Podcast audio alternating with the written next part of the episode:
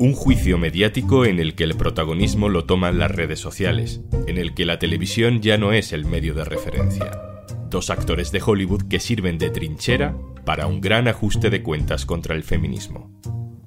Hoy en un tema al día, Johnny Depp y Amber Heard. Un juicio en TikTok. Un tema al día con Juan Luis Sánchez, el podcast de eldiario.es. Una cosa antes de empezar. En Ucrania, en Etiopía, en Guatemala o en España. Oxfam Intermón trabaja para que todas las personas tengan derecho a progresar y no solo sobrevivir. Necesitamos tu apoyo. Entra en oxfamintermon.org.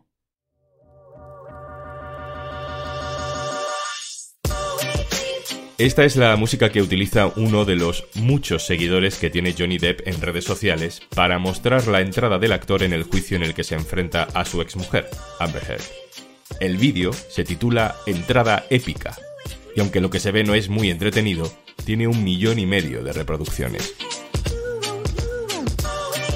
Si la televisión había convertido los juicios en espectáculos, llega una nueva era, donde la tele ya parece poca cosa. En TikTok, en YouTube, los fans juegan con la realidad como si fuera ficción. Mezclan persona y personaje. Um, he he was Captain Jack Sparrow. I'm Captain Jack Sparrow. I'm Captain Jack Sparrow. En este fragmento del juicio le preguntan a la hermana del actor de Hollywood por su papel en la saga Piratas del Caribe. Ella responde, sí, él era el capitán Jack Sparrow. La cámara enfoca a Johnny Depp, que sonríe sin disimulo. Lo que viene a continuación son millones de usuarios compartiendo ese momento y haciendo montajes en los que se ve al actor interpretando al pirata y diciendo algo parecido a siempre recordaréis este momento como el día en que casi capturáis al capitán Jack Sparrow. Son solo ejemplos de un fenómeno que es cada vez más habitual. Vamos a comentarlo con mi compañera del diario.es, periodista cultural, Mónica Zásola. Hola, ¿qué tal? Pues encantada de estar aquí. Y también con Carolina Fernández Castrillo, que es profesora de cibercultura y transmedialidad en el Departamento de Comunicación de la Universidad Carlos III. Hola, Carolina, ¿qué tal? Hola, Juan Lu, ¿qué tal? Mónica, para el que no haya oído hablar nada de este juicio, ¿qué es lo que se está juzgando? Bueno, pues en este juicio hay que aclarar que no se está juzgando delitos de violencia machista se están juzgando delitos de difamación. Concretamente, fue Johnny Depp quien demandó a su exmujer Amber Heard por difamarle en un artículo de Washington Post donde ella se definía como una víctima de violencia machista y violencia doméstica. Entonces él dijo que eso le había afectado enormemente a su trabajo y la demandó. Ella entonces contestó con una contrademanda diciendo lo mismo, que todo este asunto de los malos tratos, de los juicios, de su matrimonio fallido le había impactado también enormemente en su carrera, entonces ambos se están acusando de difamación. Las consecuencias profesionales que han tenido, él fue eliminado de dos sagas, de la de Piratas del Caribe y de Animales Fantásticos, aunque hay gente, sobre todo de su entorno laboral, que dice que no tiene nada que ver con Amber Heard, sino que es que no daba el mejor de los ambientes en los rodajes, llegaba tarde, a veces llegaba borracho, entonces, bueno, ahí hay una diferencia de relato. Y en cuanto a la consecuencia que ha sufrido ella, es mucho más reciente y es que le han eliminado muchas escenas de la segunda parte de Aquaman, que ya estaba protagonizando con Jason Momoa esta saga, y entonces ella alega que es por culpa de este juicio donde su imagen está saliendo totalmente torpedeada. Carolina, tú estás siguiendo el juicio en redes sociales. ¿Qué dice de nosotros como sociedad lo que estás viendo? Dice mucho de cómo nos relacionamos en la actualidad. Si pensamos en juicios mediáticos que han sido un referente a nivel popular, seguramente nos acordemos del caso de OJ Simpson hace ya casi 30 años y bueno, fue un caso muy seguido por la población ya no solo de Estados Unidos, sino a nivel mundial. Y en ese caso fue la televisión, el medio más utilizado.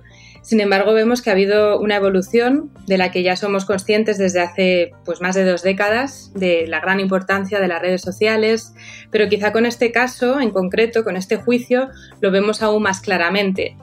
Probablemente hay usuarios que ni siquiera conocían la existencia de este juicio porque no les ha llegado por los medios tradicionales, por la prensa o probablemente el telediario, pero a través de las redes sí que se está generando pues una tendencia a pues hablar, a, hacer memes, a viralizarlos, pues bueno, a contribuir ¿no? a este juego y a esta crítica.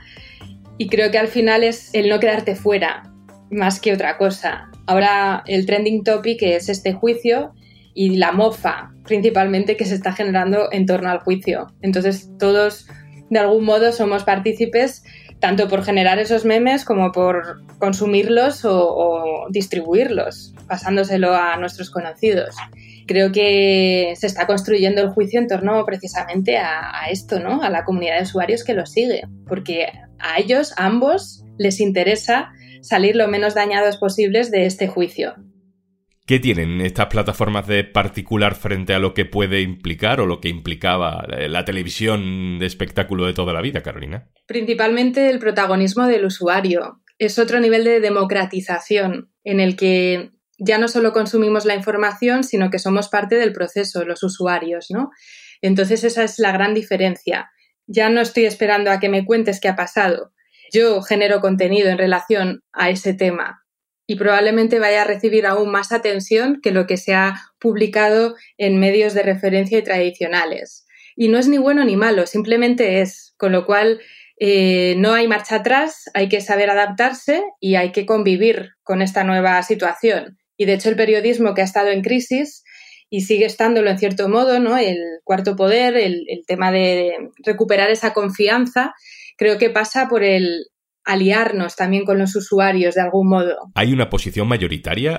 ¿Se está tomando partido por alguien en redes sociales en este juicio, Mónica? Claramente las redes en este juicio han sido un arma a favor de él y en contra de ella. Los hashtags, las citas que están apoyando el caso y la justicia para Johnny Depp son millones de veces más numerosos que los de ella y de hecho los hashtags con los que vemos el nombre de Amber Heard suelen ser para desprestigiarla, reírse de ella, difamarla, insultarla. Yo creo que esa es la, gran diferencia de cómo están sirviendo las redes para uno y para otro.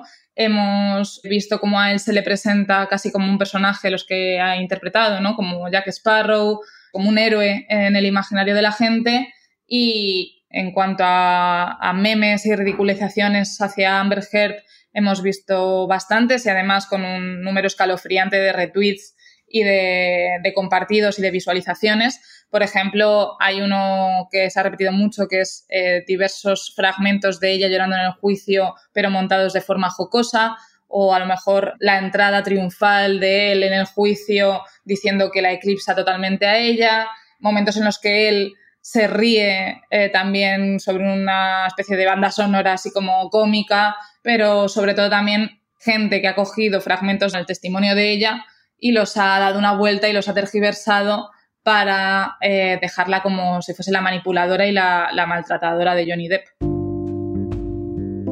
Si eso es así, si la mayoría del ruido en redes es favorable a Johnny Depp, mm, ¿qué papel tiene el feminismo, el Me Too en esta batalla cultural? Bueno, incluso se ha llegado a decir que este juicio representa la tumba del Me Too claramente el juicio entre y Heard ha sido la oportunidad que muchos estaban esperando para decir aquello que supuestamente no podían decir en los años anteriores. Yo creo que es claramente un juicio paradigmático en todo este fenómeno del feminismo en Hollywood y más, sobre todo porque se ha tomado a ella como la antítesis del hermana yo sí te creo a toda costa y de hecho pues incluso Chris Rock el cómico llegó a decir que es que habría que creer a todas las mujeres excepto a Amber Heard.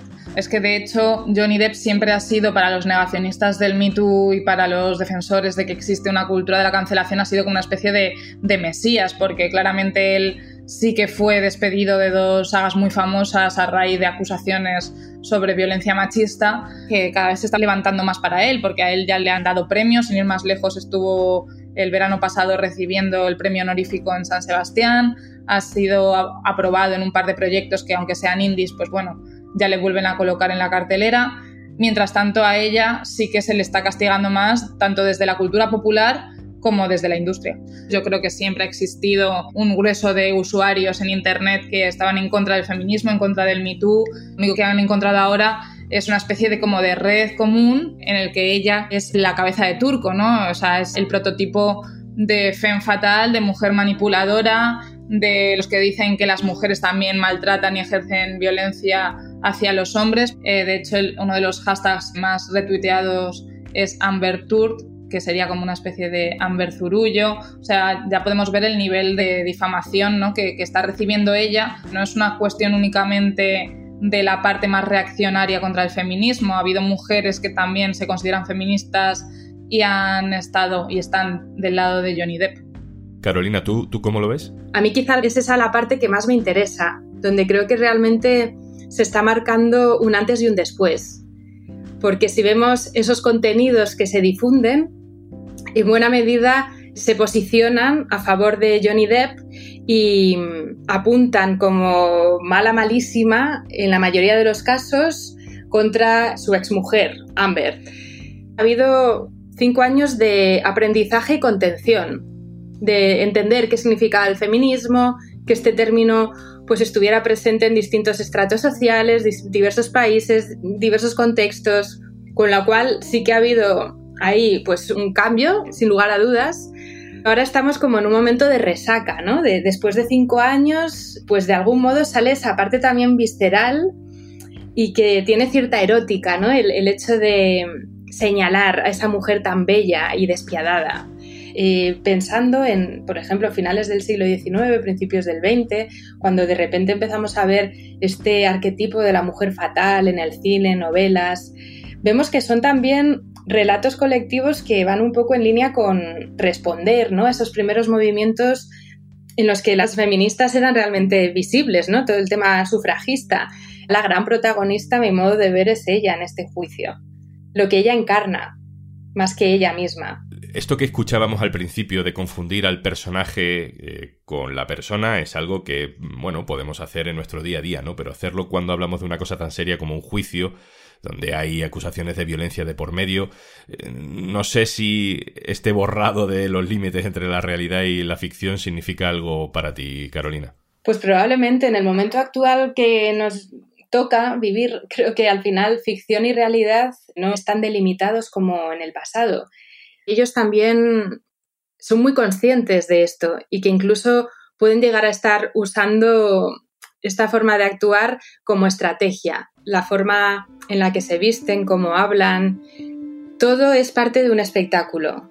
Cada día cuando van al juicio ellos están realmente actuando porque saben que hay una grandísima audiencia, probablemente nunca hayan tenido tanto público este juego entre ficción y realidad y que creo que buena parte de ello es muy intencionado. Con lo cual creo que es un juego también intencionado, al que responden de forma natural los usuarios. Mónica, ¿cuándo tendremos sentencia? Bueno, pues el juicio oral ya ha terminado, ahora queda ver cuál es la sentencia del tribunal y, repito, por los supuestos delitos de difamación pero aquí hay una cosa clara que es que se ha llevado durante todo el proceso un juicio paralelo en las redes sociales, un juicio en el que la difamación era lo de menos, los hechos eran lo de menos y, que se mide en hashtags y en etiquetas y en memes. Y ese juicio lo ha perdido muchísimo Amber Heard y lo ha ganado por goleada Johnny Depp. Así que queda ver si la sentencia del tribunal, sea cual sea, consigue revertir este efecto. Yo, en mi opinión, no creo que ocurra. Mónica Zas, muchísimas gracias, compañera. Muchas gracias y gracias por contar conmigo. Y Carolina Fernández Castrillo, profesora de la Universidad Carlos III, muchísimas gracias también por estar con nosotros. Muy bien, muchas gracias. Y antes de marcharnos... Qué presión está de tener que cortar a los periodistas del diario.es para hacer esta publi. Menos mal que es para informarte de que por ser oyente de un tema al día, tienes 60 días gratis para escuchar todo el contenido de Podimo todos los podcasts y audiolibros gratis si te registras en podimo.es barra al día. Así igual me perdonan en la redacción del diario.es por quitarles unos segunditos y colarme en su podcast. 60 días gratis registrándote en podimo.es barra al día. Vale chicos y chicas, ya podéis seguir. Esto es Un Tema al Día, el podcast del diario.es. Te puedes suscribir también a nuestra newsletter. Encontrarás el enlace en la descripción de este episodio. Este podcast lo producen Carmen Ibáñez, Marcos García Santonja e Izaskun Pérez. El montaje es de Pedro Godoy. Yo soy Juan Luis Sánchez. Mañana, otro tema.